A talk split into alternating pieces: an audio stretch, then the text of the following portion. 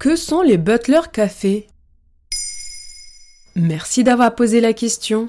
Depuis quelques mois en Chine, il est désormais possible pour les femmes de s'allouer la présence d'hommes dans des cafés qu'on appelle en anglais butler café, c'est-à-dire les cafés majordomes. Et à quoi ça sert? Tout simplement à papoter avec quelqu'un qui vous écoute. Selon le média chinois Six Stone, ces espaces rencontrent un succès fulgurant. Voilà plusieurs mois qu'ils poussent comme des champignons dans les grandes villes du pays. On en compte déjà une demi-douzaine. Et comment ça marche?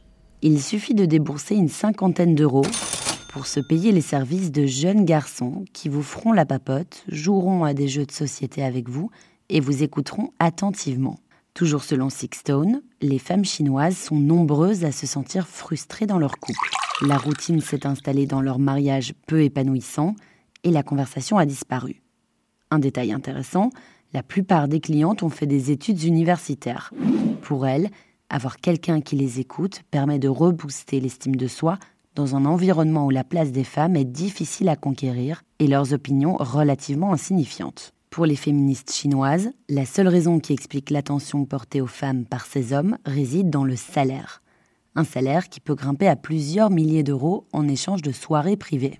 Oui, mais le concept n'est pas nouveau. C'est vrai, il vient du Japon où il est légèrement différent. Au pays du soleil levant, ce sont les maid cafés qui ont vu le jour avant les butler cafés.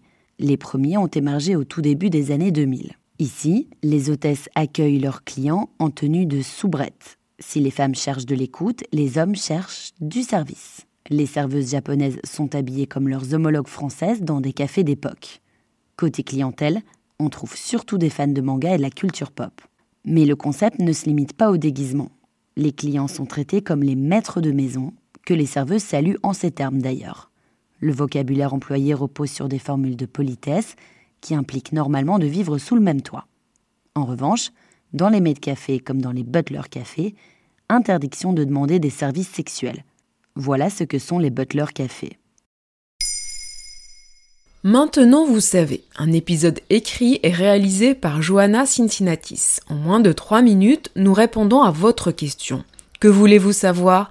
Posez vos questions en commentaire sur les plateformes audio et sur le compte Twitter de Maintenant, vous savez.